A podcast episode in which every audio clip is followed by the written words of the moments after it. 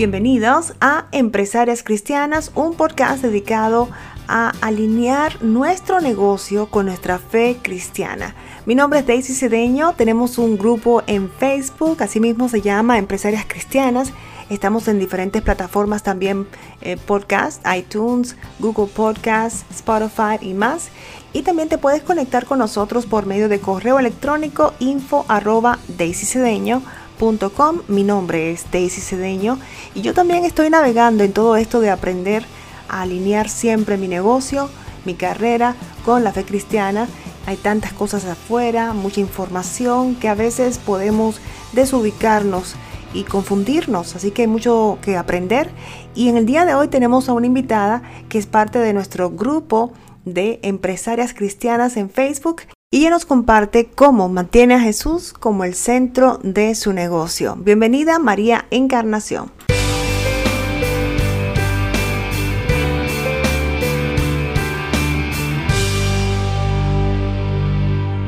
¿Cómo mantengo a Jesús como centro de mi empresa, como centro de mi vida? La verdad es que como empresaria, como madre soltera, como mujer, son tantas cosas que tenemos todos los días, tantas cosas que tenemos que hacer, que proyectarnos, que marcar para el futuro y a veces se nos escapa lo más importante, que es conectar con Dios, se nos escapa darle ese tiempo, intimar con Él día a día para que Él como, como centro de, de nuestras vidas pueda tomar el mando, que nosotros podamos usarlo como el principal recurso para que nosotros podamos ser exitosa bajo su gracia. Un versículo de la Biblia que me gusta bastante es en Salmo 46, 10, que dice, Estad quietos y reconoced que soy Dios. Con este día a día, con tantas cosas que tenemos pendiente, a veces queremos usar nuestro propio poder para resolver las cosas que solamente Dios puede resolver. A veces esos inconvenientes, esas batallas espirituales que nosotros enfrentamos cada día, pensamos que lo podemos todo. Pensamos que podemos lidiar y vencer al final con todas las cosas que se nos presenten y olvidamos que Dios es el centro de nuestras vidas y que hay algunas cosas que por supuesto nosotros podemos vencer humanamente, pero hay otras que solamente Dios puede puede trabajar en esas cosas para que nosotros podamos ver su gloria sobre nosotros, para que nosotros podamos ver que no somos nada sin Él. En el momento que, nosotros queremos controlar todo, nuestro mundo espiritual, humano, a veces se nos escapan ciertas cosas de las manos y cuando vemos que perdemos el control, en muchas ocasiones perdemos la fe. Y como escuchaba una vez a, un pastor hablar, que cuando perdemos la fe, tenemos esa incertidumbre de que no podemos lograr ciertas cosas, de que no podemos vencer ciertas batallas y en el momento que llega la incertidumbre es porque necesitamos fortalecer nuestra fe. Porque si tenemos fe de que Dios va a obrar para bien, no importa la circunstancia, no importa el dolor que estemos viviendo en el momento, no importa la batalla que estemos enfrentando en el momento, Dios al final trabajará para bien.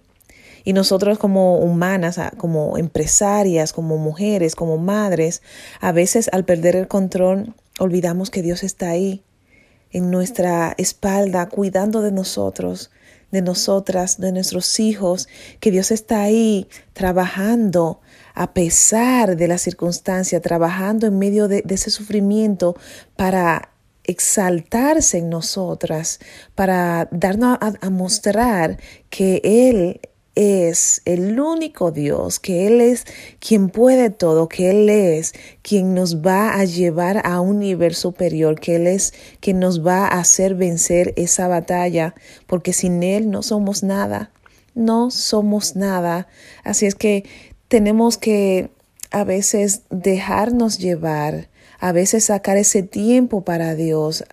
a veces o no a veces, siempre tenemos que sacar cada día un momento para conectar con Él, un momento para dar gracias, un momento para ponernos entre sus manos y decir, ok Dios, este día no es mío, este día es tuyo. Ayúdame a obrar,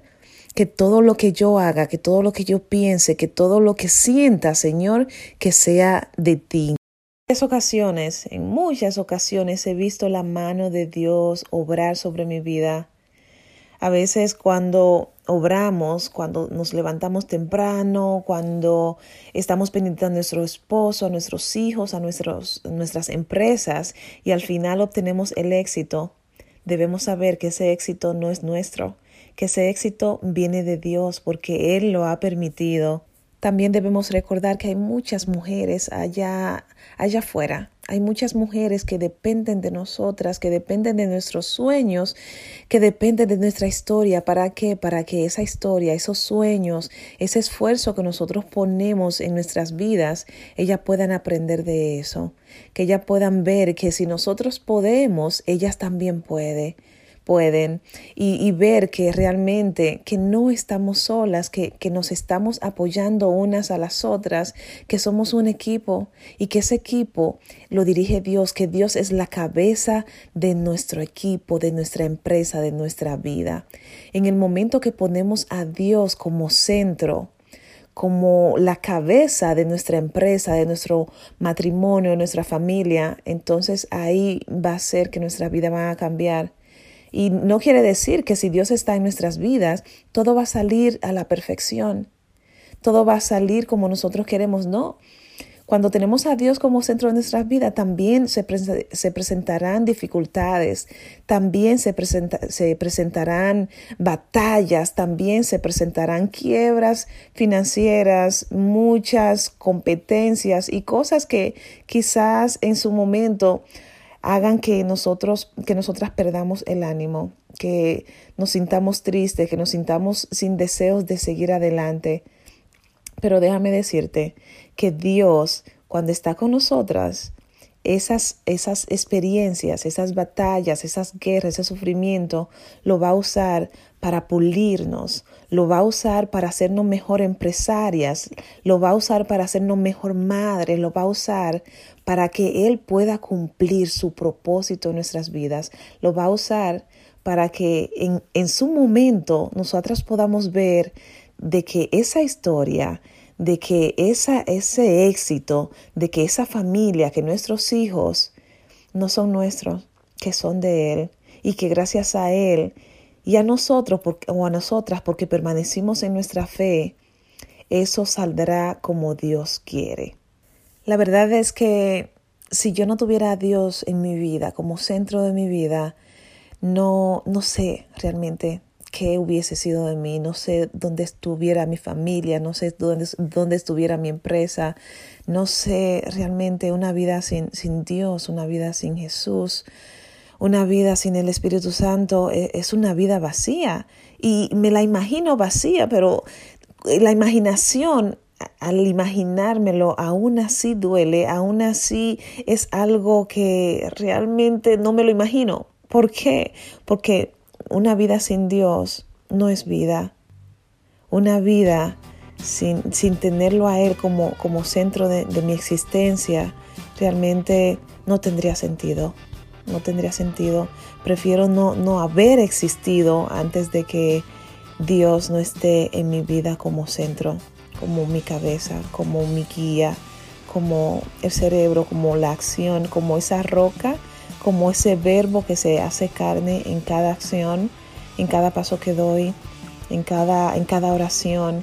y en cada, cada contenido que creo para mi público, para, para esas personas que en su momento lo van a necesitar.